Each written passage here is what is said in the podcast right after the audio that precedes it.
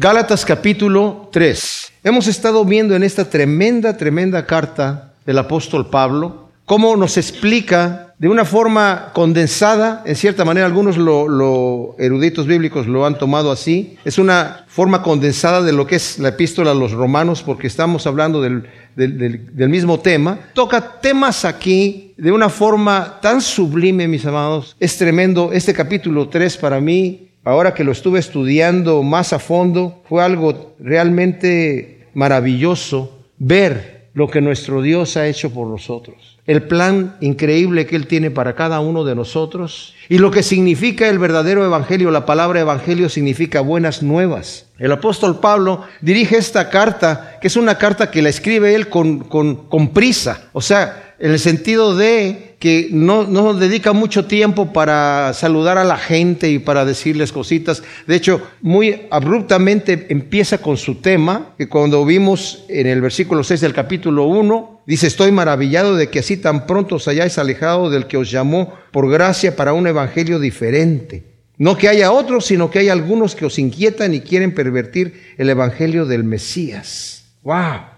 Y cuando vemos el versículo primero del capítulo 3 dice, oh Gálatas insensatos. O sea, eh, lo que está pasando aquí es que ellos, como vamos a ver, recibieron el Evangelio de gracia que el apóstol Pablo estaba predicando. Mencionamos anteriormente que el apóstol Pablo había sido un fariseo. Los fariseos eran los más fanáticos, la secta más fanática del judaísmo.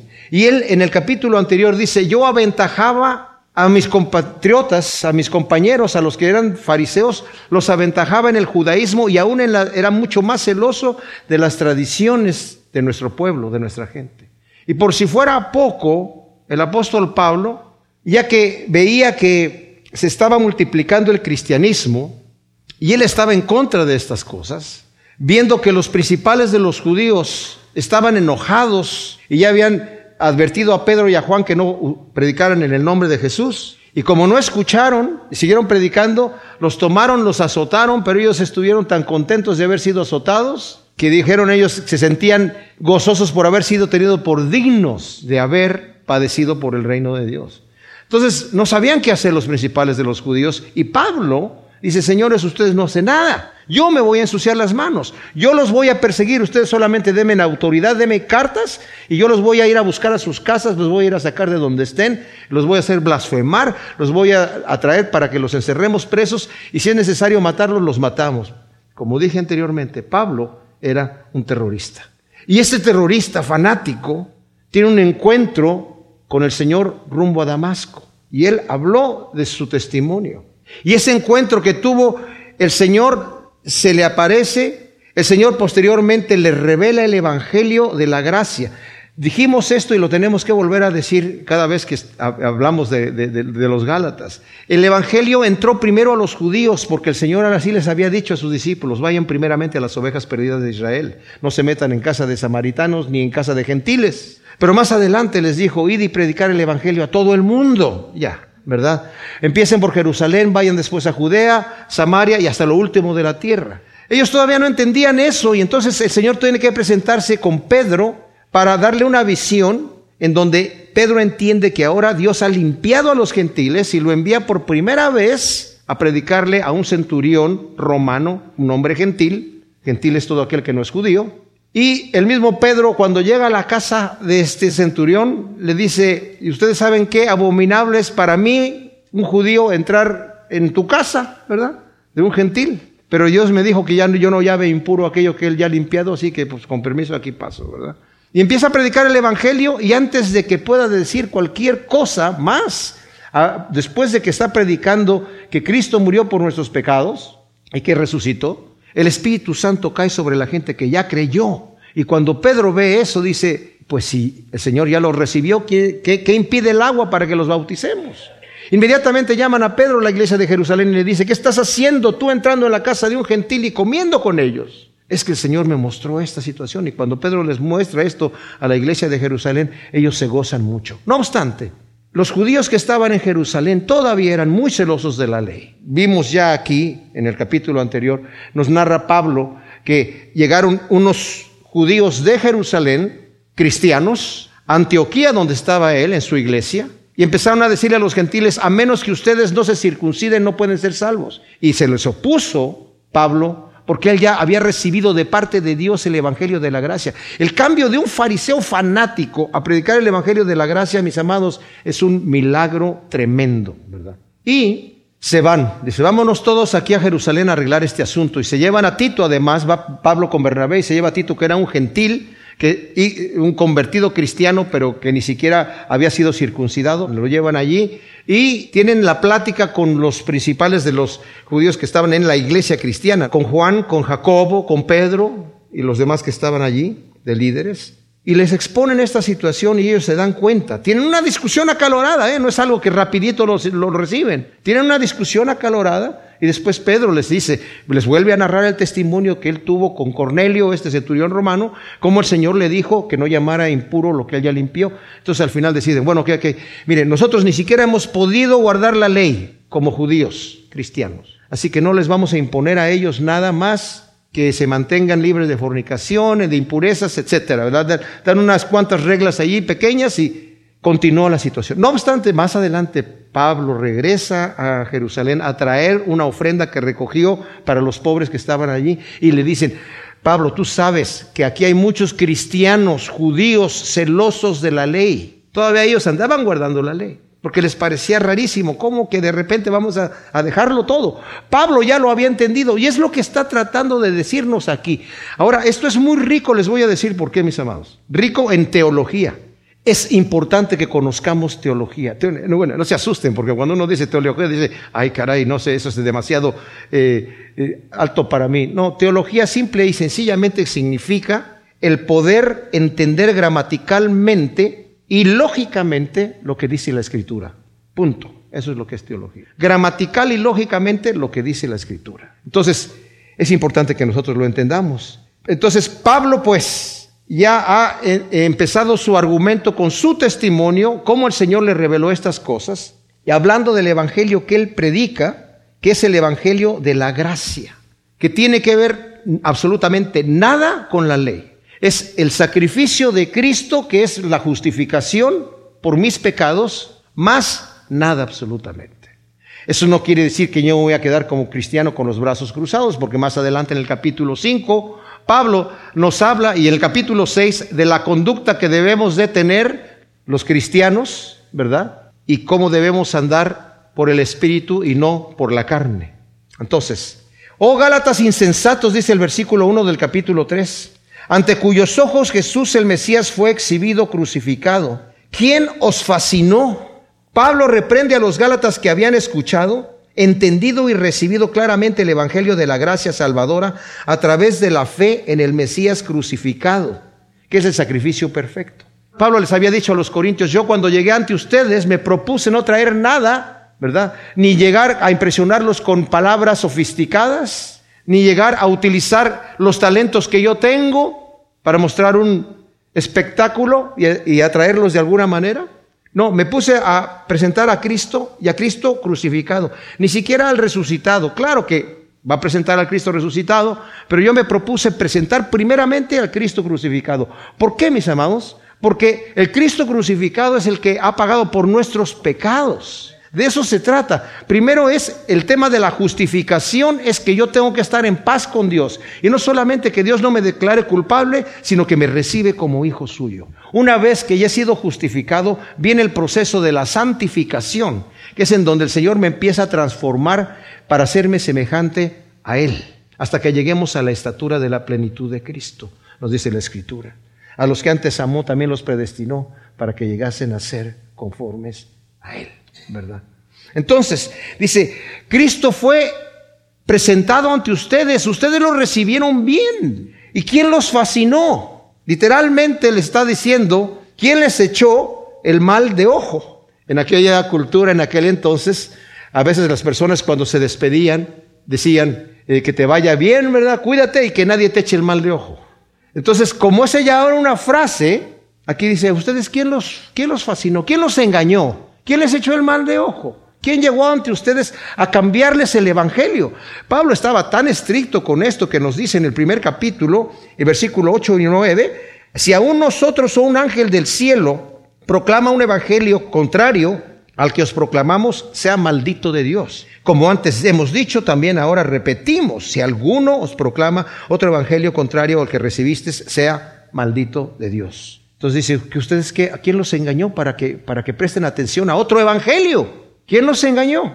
Ante quien ustedes Cristo fue ya crucificado. Y luego les hace la pregunta retórica, obviamente retórico quiere decir que no necesita respuesta. Solo esto quiero averiguar de vosotros. ¿Recibiste el Espíritu por las obras de la ley o por la predicación de la fe? Pablo hace esta pregunta retórica a los Gálatas y pone en evidencia que ellos habían tenido una verdadera conversión por medio del Espíritu Santo. Y esa conversión vino por haber escuchado y creído en Jesucristo y así nacieron de nuevo. ¿Se acuerdan cómo el Señor estaba hablando con Nicodemo y Nicodemo eh, quería hacer la pregunta de qué tengo que hacer para entrar en el reino de Dios? No la, no la llega a hacer cuando el Señor lo interrumpe mientras está con el protocolo de que sabemos que eres de Dios porque nadie puede hacer las cosas que tú haces. Mira Nicodemo, espérame. Si no naces de nuevo no puedes entrar en el reino de Dios. ¿Cómo? Sí, porque lo que ha nacido de la carne es carne. Tus buenas obras delante de Dios en la carne son trapos de inmundicia. Necesitas nacer de nuevo, porque lo que es nacido del Espíritu es Espíritu. ¿Cómo se hace eso, Señor? Así como Moisés levantó la serpiente en el desierto, es necesario que el Hijo del Hombre sea levantado para que todo aquel que en él cree no se pierda, mas tenga vida eterna. Así se nace de nuevo, a través de la fe en Jesús. Entonces, con ese mensaje, los Gálatas ya lo habían sabido eso. Por eso dice aquí, ¿recibiste el Espíritu Santo por, por algo que hiciste de la ley o por la predicación de la fe? La fe viene por el oír y el oír por la palabra de Dios. En otras palabras, la fe viene cuando leemos la palabra de Dios y la creemos. Eso es lo que dice ese versículo, ¿verdad? En Romanos 10, 17. Ellos habían pues recibido el Espíritu Santo por medio de la predicación de la fe. Tan insensatos sois, habiendo comenzado en el Espíritu, ahora os perfeccionáis en la carne. ¡Wow! Los Gálatas habían recibido el Espíritu de Dios por la fe, que es lo más sublime que le puede acontecer a un ser humano, ¿verdad? Ser el templo del Espíritu de Dios, por la, por la fe. Vamos a ver, mis amados, en este estudio, que la fe es mucho más que solamente creer mentalmente. Más adelante Pablo les dice que tenemos que permanecer en la fe que nace del amor. Es una fe que se entrega. Va a poner el ejemplo de Abraham y vamos a hablar un poquito de Abraham. ¿Cómo, ¿Qué cosa es la fe? ¿Verdad? Porque dice la escritura que Abraham creyó a Dios y le fue contado por justicia, pero eso es lo que significa la fe. Creerle a Dios no es creer en Dios, es creerle a Dios. No es solamente creer que Cristo es el Hijo de Dios, sino es vivirlo. Si yo sé que Él es el camino, la verdad y la vida, yo voy a andar en el camino, no quiero andar extraviado. Y yo sé que es la verdad, yo no quiero andar engañado. Y yo sé que es la vida, yo no quiero la, no quiero la muerte, ¿verdad? Entonces, es una fe que se manifiesta. Dice, ustedes han empezado en el espíritu, pero ahora quieren perfeccionarse en la carne. La insensatez de los Gálatas consistía en que querían añadir rituales judíos a una vida guiada por el poder del Espíritu Santo para llegar a ser más aceptables ante Dios por cumplir la ley. Ahora, mis amados, debemos entender aquí el detalle de que no se está refiriendo Pablo a que necesitamos quedarnos con los brazos cruzados ahora que ya hemos creído en Cristo Jesús, nos quedamos con los brazos cruzados. No nos quedamos con los brazos cruzados, porque la fe produce un fruto. La fe produce un fruto. Lo que sí está diciendo aquí, no le añadas rituales a lo que ya tienes para creer que eres más perfecto. Hay personas que dicen tú para ir a la iglesia tienes que vestirte de tal manera porque si no entonces no, no estás calificando. Yo me acuerdo una vez, estaba en cierto lugar, unos pastores me habían invitado a hacer unos conciertos en un país en donde todos los pastores usan corbata. Y yo estaba tocando pues así normal, ¿verdad? Con blue jeans y, y una camisa normal. Y estaba predicando, dando los conciertos evangelísticos y los jóvenes estaban aceptando al Señor y ya como por el tercer concierto que iba yo, me dice uno de los pastores, oye, los pastores están comentando, nos damos cuenta que el pastor Alonso está ungido del Señor porque pues, se están convirtiendo la gente, pero no entendemos cómo si no trae corbata. Como si la corbata fuera la antena, ¿verdad?, para el Espíritu Santo. Pero hay gente que cree que tienes que comportarte de cierta manera. No me estoy refiriendo a una vida moral, que tiene que ser guiada por el Espíritu Santo, sino añadir rituales que serían como legalismos a una vida cristiana para que sea más cristiana. Y en este caso eran rituales de la ley, ¿verdad? Por cumplir la ley que eran lo que les estaban diciendo. Si ustedes no se circuncidan, no pueden ser salvos. Y tienen que guardar la ley de Moisés, además, porque si no, tampoco pueden ser salvos. Entonces Pablo continúa, dice, todas estas cosas habéis padecido en vano. Esto es, si acaso es quien fue en vano. Las tribulaciones que padecían los cristianos de parte de los judíos eran muchas. En Hechos 14, 22, Pablo tiene que decirles a las diferentes iglesias de su primer viaje misionero cuando regresa y ven que la persecución que los judíos estaban haciendo hacia los cristianos es a través de muchas tribulaciones que tenemos que entrar en el reino de Dios, ¿verdad? Es necesario que así sea. No es porque Dios quiere que nos cueste entrar, es porque es lo que va a suceder. la persecución va a suceder. Ahora, ellos están diciendo, ustedes habéis padecido en vano. Había persecución para la iglesia de los Gálatas, que como dijimos, no es una sola iglesia, es una región Galacia. Entonces está escribiendo a varias iglesias. ¿Y la persecución venía de quién? Pues no venía de Roma, todavía no empezaba la persecución romana. Después iba a empezar. Pero venía de los judíos. Entonces dice, ¿habéis padecido esas cosas en vano? Si acaso fue en vano. Aquel que os suministra el Espíritu y efectúa milagros entre vosotros, ¿lo hace por las obras de la ley o por la predicación de la fe? Otra pregunta retórica, ¿verdad? para demostrar a los Gálatas que Cristo, quien opera entre ellos con milagros de poder, eh, la palabra que utiliza aquí es dunamis, ¿verdad? De poder, lo hace por medio de la fe y no por las obras de la ley. El Señor opera en nosotros porque le creemos, no porque nos portamos bien, ¿verdad? A veces pensamos, uh, si yo me portara mucho mejor, si yo hiciera tales cosas, si yo este, oro más tiempo, si leo más capítulos de la Biblia diarios, si entonces el Señor me va a escuchar más. La cosa no va por allí. Es por la fe. Es por la fe. No tiene que ver con nosotros, tiene que ver con, con el Señor. Y los Gálatas estaban al borde de dejar la fuente de vida y poder al querer volverse a los legalismos. O sea, la fuente de vida y poder es la fe que tienen el Señor. Por eso les dice, anteriormente les había dicho, estoy en el versículo 6 del capítulo 1, estoy maravillado de que así tan pronto os hayáis alejado, no dice del Evangelio, no dice de lo que yo les prediqué, del que os llamó por gracia para un evangelio diferente. O sea, ustedes se están alejando de Cristo mismo, de Dios, para ir a otro evangelio diferente, que en realidad no es evangelio, que ya lo demostró Pablo, ¿verdad? La ley mata, la ley aprisiona, también lo vamos a ver aquí, ¿verdad? Entonces, en el versículo 6 dice, así como Abraham creyó a Dios y le fue contado por justicia, sabed por tanto que los de la fe, estos son hijos de Abraham. Pablo cierra su argumento recordando la escritura de Génesis 15, 16, que manifiesta que Abraham fue justificado por la fe y no por las obras.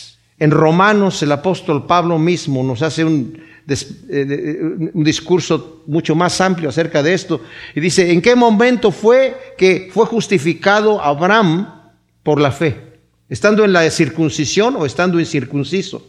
Pues fue estando incircunciso porque el pacto no vino sino después, unos tres años después. Entonces, primero le creyó al Señor y después hace el pacto de la circuncisión con Abraham. Y ya estaba justificado. ¿verdad? Es lo que está tratando de decir aquí el apóstol Pablo. Los verdaderos hijos de Abraham no son los de raza, sino los de la fe. El versículo 29, que es el último de este capítulo, Dice, y si vosotros sois del Mesías, entonces sois descendientes de Abraham, herederos según la promesa. O sea, los verdaderos hijos de Abraham son los hijos de la fe. Más adelante lo va a explicar con más detalle en el capítulo 4 acerca de esto, ¿verdad? Y la escritura dice el versículo 8, previendo que por la fe Dios declara justos a los gentiles, proclamó de antemano las buenas nuevas a Abraham, en ti serán benditas todas las naciones. De manera que los de la fe son bendecidos por el creyente Abraham. O sea, la promesa de Dios hecha a Abraham es la buena nueva. Fíjese como dice aquí la escritura, previendo que por la fe Dios declara justos a los gentiles, proclamó de antemano, algunas de sus versiones dice el Evangelio, porque la palabra es Evangelio en griego. Le proclamó el Evangelio a Abraham. ¿Cómo le proclamó el Evangelio? Diciéndole, en ti serán benditas todas las naciones. O sea, de tu simiente, lo va a decir más adelante, va a venir la salvación no solamente a los judíos, mis amados, a todas las naciones. Esa es una promesa tremendísima, ¿verdad? Pablo enfatiza que es a través de la fe que se cumplen en nosotros la promesa hecha a Abraham. ¿Cuál es la promesa? De que vamos a ser benditos. Y la bendición es, ¿cuál es la bendición? El Evangelio, la salvación.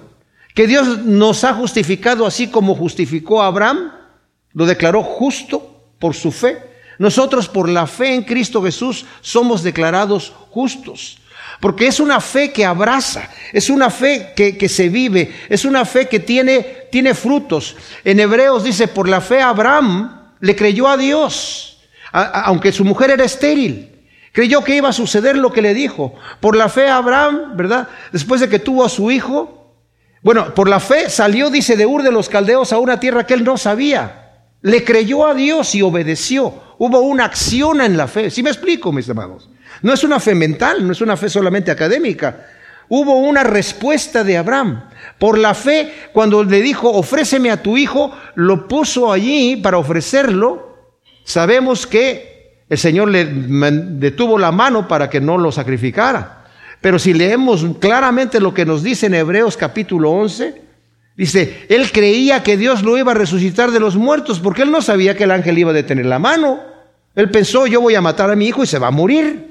Pero él me ha dicho que en Isaac van a ser, voy a tener mi descendencia, entonces yo no sé cómo le va a hacer Dios, seguramente lo va a resucitar de los muertos. Dice, en donde en sentido figurado, dice en Hebreos 11, lo volvió a recibir. Esa es la fe que tiene acción. ¿Y qué acción? ¿verdad? Entonces, cuando creemos en Jesucristo, mis amados, la verdadera fe es una fe que se entrega, es una fe que se da, es una fe que se dice, Señor, heme aquí. Yo, yo te creo. Y el Señor, y no es tanto que nosotros hacemos algo, no tampoco para que nos paremos el cuello y digamos, es que tú no tuviste fe, pero yo sí tuve fe, ¿verdad? Porque es por fe y no por obras. Dice Pablo, antes de que te levantes el cuello, déjame decirte que también la fe es un don de Dios, pero se requiere una acción nuestra, se requiere, ¿verdad? Y, es un misterio para mí, porque algunos no quieren creer teniendo la evidencia delante de ellos. Ahora que veníamos en el, para la iglesia, le comentaba a mi esposa, porque hay personas que sabiendo la consecuencia negativa de algo que están haciendo, lo hacen. No, yo sé que me voy a morir, no importa. Mi mamá fumaba mucho y, y, decía, oye mamá, pero pues de algo me voy a morir. Mi abuela murió de enfisema pulmonar, mi padre murió de cáncer pulmonar por fumar. Mi madre también murió de cáncer. Y mucha gente hace cosas que saben, bueno, no importa. Los homosexuales que andan allí en, su lascivia sabiendo que se pueden infectar del SIDA, pues no importa.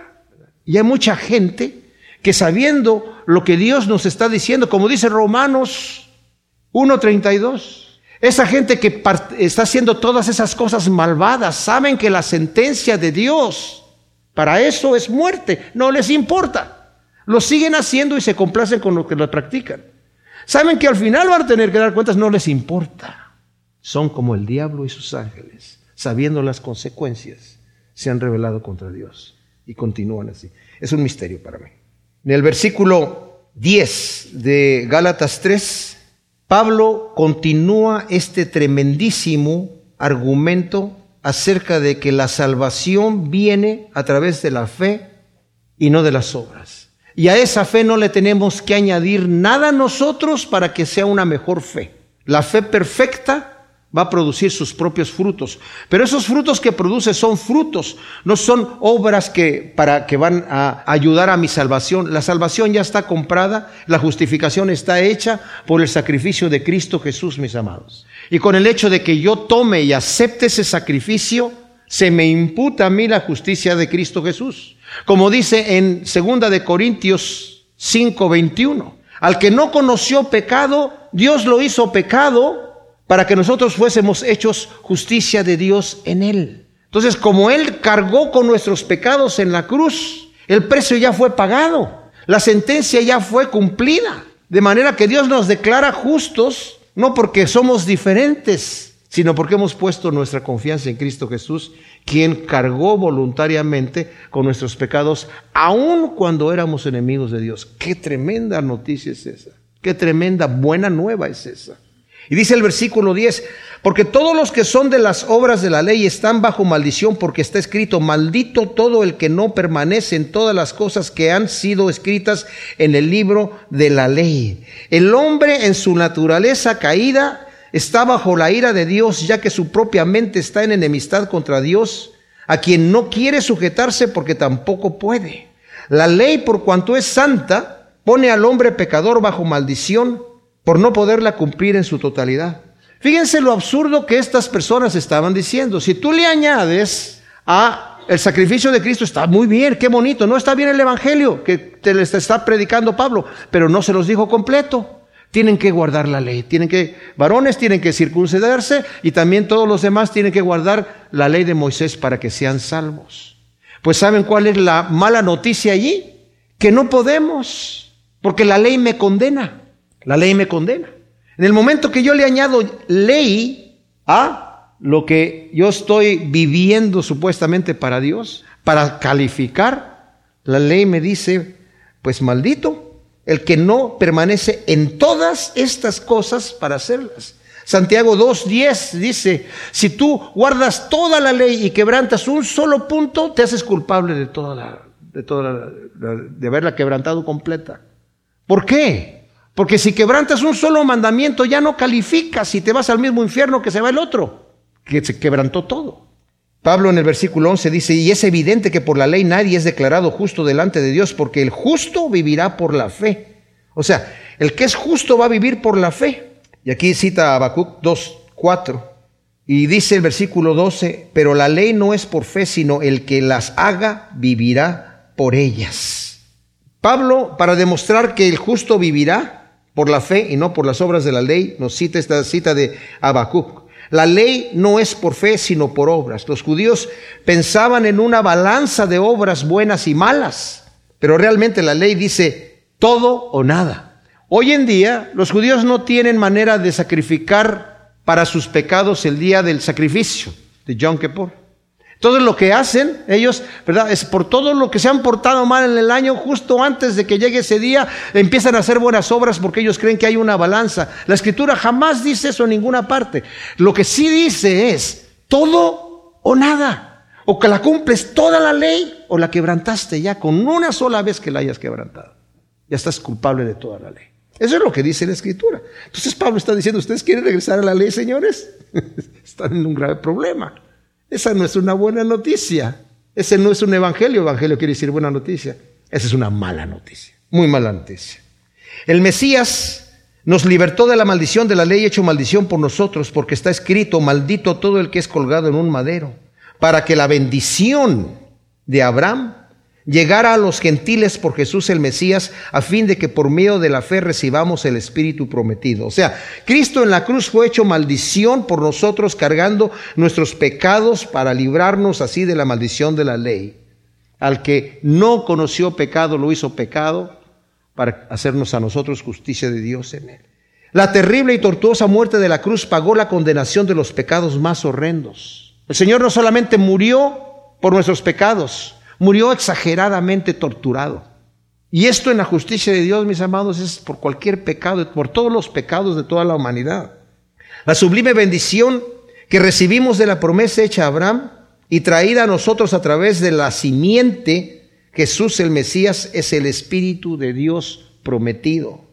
Como dice en Joel 2, 28 al 29, en los posteriores días voy a derramar mi espíritu sobre toda carne. Pero hemos recibido el Espíritu de Dios en nuestros corazones por medio de la fe. La bendición. En ti serán benditas todas las naciones, en tu simiente, en tu simiente. Ahora en el, en el, versículo 15 Pablo ya cambia un poquito de tono, ya les habla con más cariño. Hermanos, ¿verdad? Les dice. Hablo según normas humanas. Aunque un pacto haya sido puesto en efecto por un hombre, nadie lo invalida o le añade. Ahora bien, las promesas fueron hechas a Abraham y a su descendencia. No dice a sus descendencias como de muchos, sino de una a tu descendencia, la cual es el Mesías. Ahora, se enfoca en argumento sobre el ejemplo de un contrato humano en una sociedad civilizada. O sea, en los contratos orientales, mis amados, a veces partían animales y pasaban las dos personas por entre los animales en un contrato importante, ¿verdad? Esa es la forma en la que, digamos, se firmaba el contrato, se legalizaba.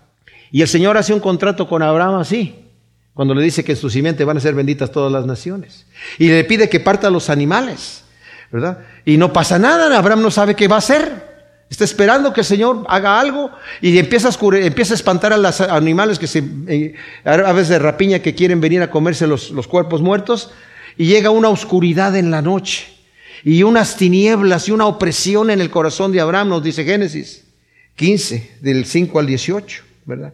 Y cuando eso sucede, entonces empieza Abraham a, atemorizarse y viene una voz del, del cielo, el Señor habla con él, le dice, Abraham, esto es para hacerte, mostrarte que tu descendencia, que va a ser numerosa, va a estar en Egipto por 400 años y van a ser oprimidos. Pero yo también voy a juzgar a esa nación y luego los, voy a liberar de ahí y los voy a llevar a la tierra prometida, a la tierra que te he prometido a ti. Y luego el Señor, para cerrar el contrato, para decirle que sí, eh, en su simiente van a ser benditas todas las naciones, pasa una antorcha de fuego por medio, medio de los animales.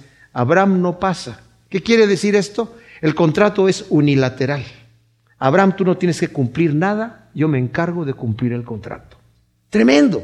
Es la seguridad que nosotros tenemos. Más adelante, cuando Abraham, el Señor le pide que ofrezca a su hijo y al fin el Señor lo libera, le dice, ahora sé que me amas de una manera tremenda porque no me negaste a tu hijo y ahora juro por mi nombre que de cierto te voy a bendecir.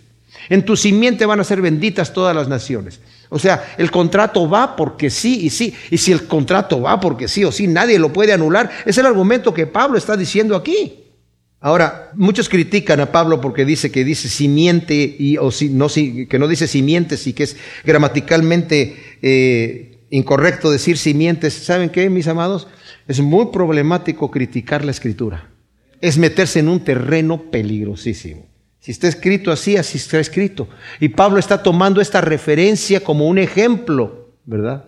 Un ejemplo que viene de parte de Dios. No, no critiquemos la gramática de, de, de, Pablo como algunos se atreven, ¿verdad? Dice el versículo 17, esto digo, la ley creada 400 años después no abroga un pacto previamente ratificado por Dios para invalidar la promesa porque si la herencia es por la ley, ya no es por la promesa, pero Dios trató generosamente a Abraham por medio de la promesa.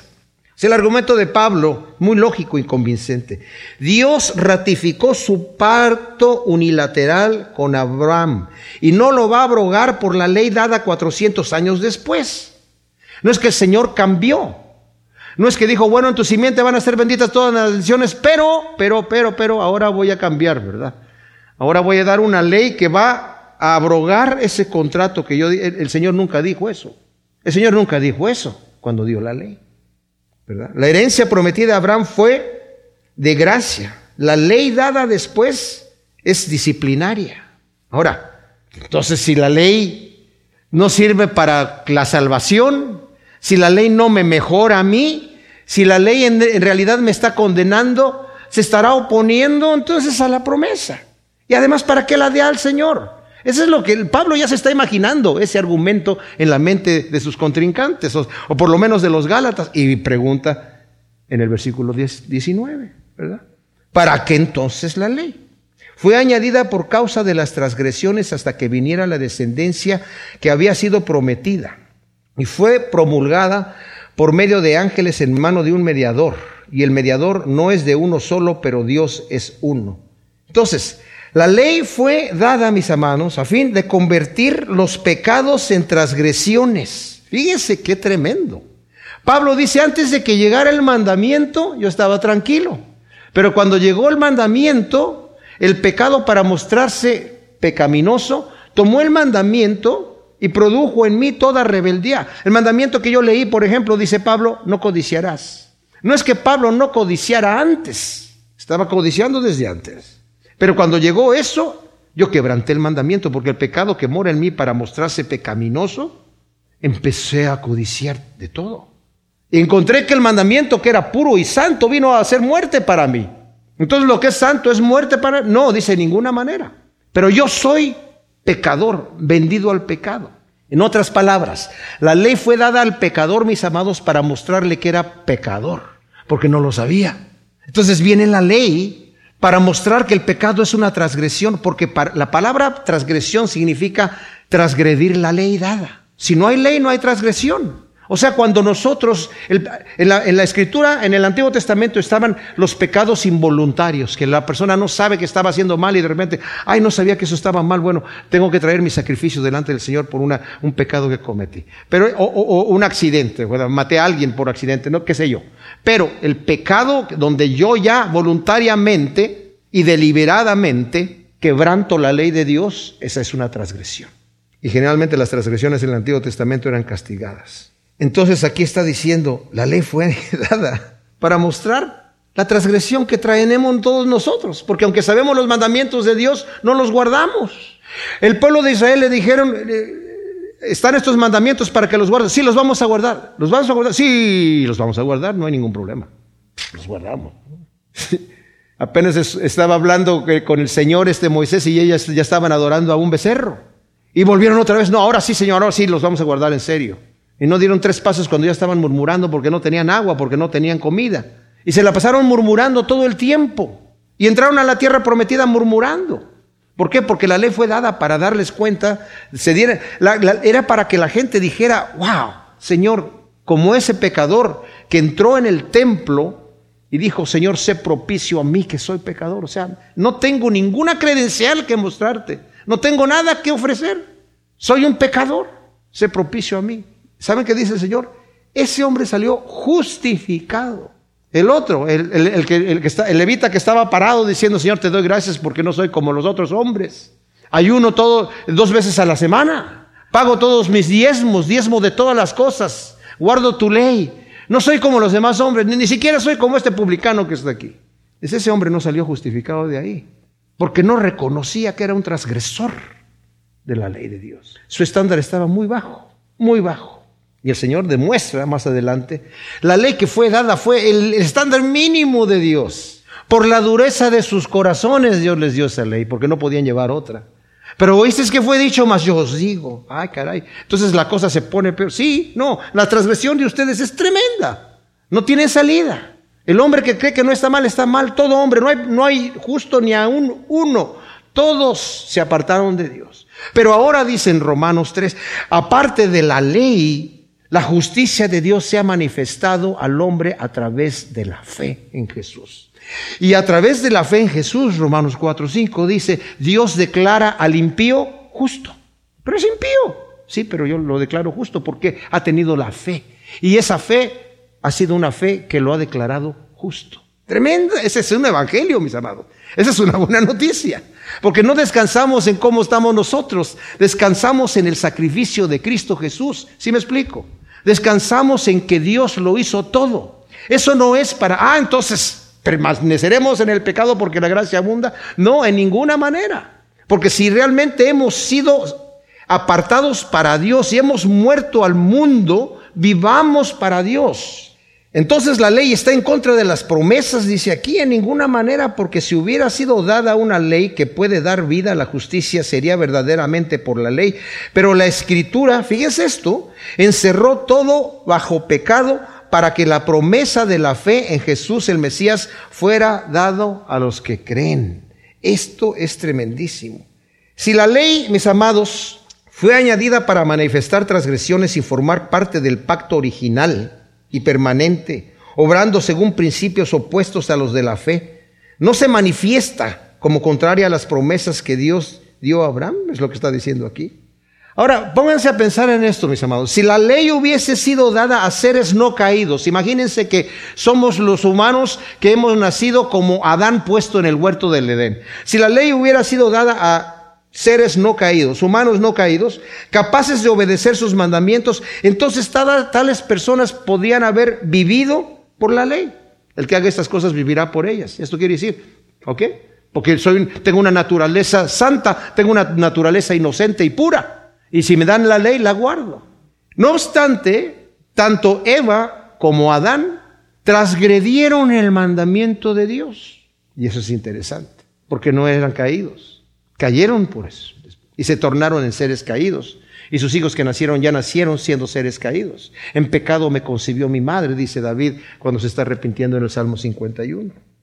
Pero el hombre caído, la ley lo condena, mis amados, y lo maldice, revelando su pecado por cuanto es incapaz de obedecerla y vivir.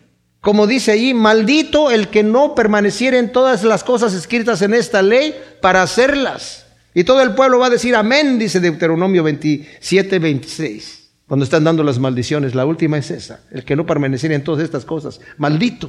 O sea, la ley me condena, me maldice, porque no la guardo. De nada me sirve añadirla o querer regresarme a algo de lo cual Cristo me sacó. La ley me llevó a Cristo y si yo después regreso a donde, donde me llevó la ley, estoy transgrediendo, estoy, estoy regresando. Aquí lo va a decir claramente. La escritura lo encerró todo bajo pecado, dice el versículo 22, para que la promesa de la fe en Jesús el Mesías fuera dada a los que creen. Esto a mí me maravilla, me maravilla esto. Y antes que viniera la fe estábamos encerrados bajo la ley, confinados para la fe que iba a ser reservada. Así que la ley ha sido nuestro tutor hasta el Mesías para que por medio de la fe fuésemos declarados justos. Sea, la ley cumple la función de carcelero, encerrando a todo hombre en pecado porque no hay justo ni aún uno. No hay quien haga lo bueno, no hay quien busque a Dios. Romanos 3 del 10 al 20, donde cita Pablo varias escrituras ahí. La ley lleva al pecador a la desesperación para que reconozca su incapacidad moral y humildemente reciba por la fe la promesa de bendición y salvación por medio de la fe en Jesús. Lo dice Pablo muy tremendamente en Romanos, y vamos a leerlo aquí en Romanos capítulo 11, porque dice que la ley encerró todo bajo maldición, ¿verdad? ¿Para qué? Para que la promesa de la fe en Jesús el Mesías fuera dada a los que creen. O sea, no tenemos más remedio que creer, porque si no creemos, ¿verdad? No podemos salir, ya, ya, ya, ya la ley me maldijo y encerró todo bajo pecado. En Romanos 11, dice el versículo 28, ciertamente en cuanto al Evangelio son enemigos por causa de vosotros, pero en cuanto a la elección son muy amados por causa de los padres.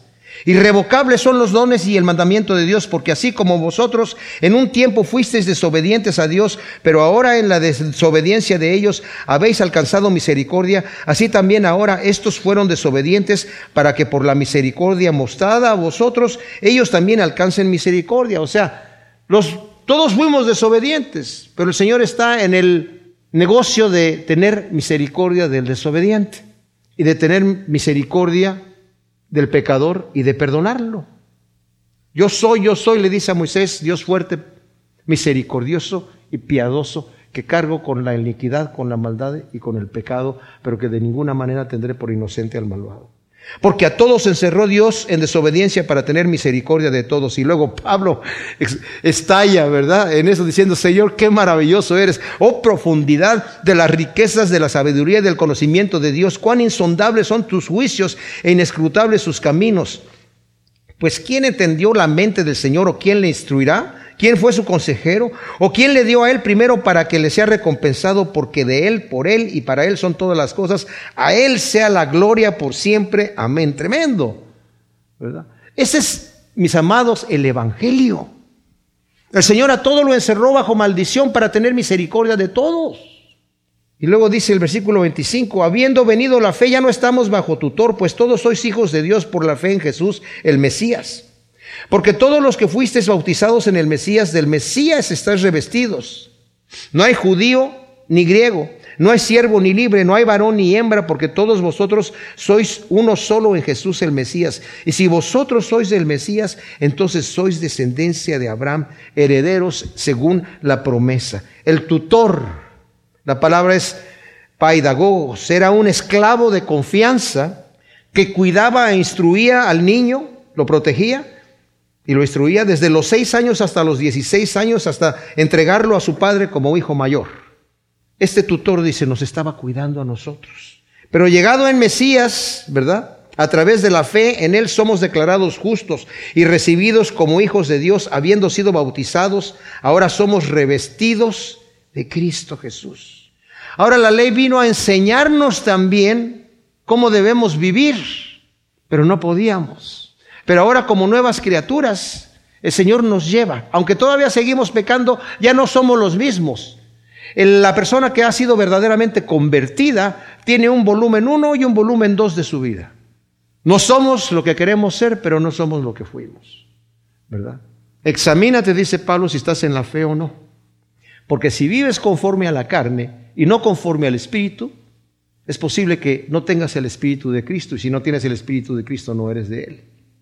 Esto no quiere decir que el cristiano nunca peca, porque el que dice que no peca se hace mentiroso, se engaña a sí mismo y hace a Dios mentiroso.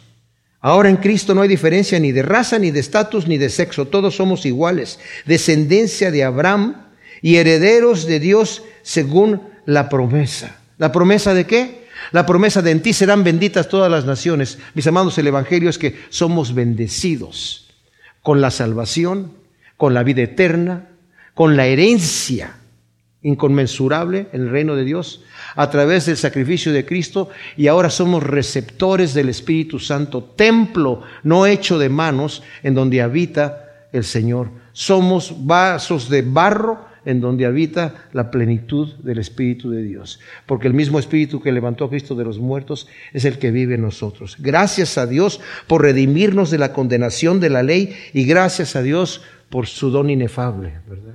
El Espíritu Santo. Gracias Señor te damos por tu palabra. Ciertamente esta es buena noticia, este es el Evangelio, Señor. Que tú has hecho todo por nosotros. Y ahora, Señor, nosotros queremos entregarnos a ti porque creemos que tu sacrificio es perfecto, porque creemos que vamos a estar un día delante de ti, Señor. No con el terror, Señor, pero con un temor que es un temor reverente, que cuando sea perfeccionado, Señor, vamos a ser gobernados por el amor que te tenemos a ti, que tú estás depositando en nuestro corazón, Señor. Te entregamos nuestro ser, te pedimos perdón por nuestros pecados y te pedimos, Señor, que tú siembres estas semillas en nuestro corazón para que den su fruto al ciento por uno en el nombre de Cristo. Amén.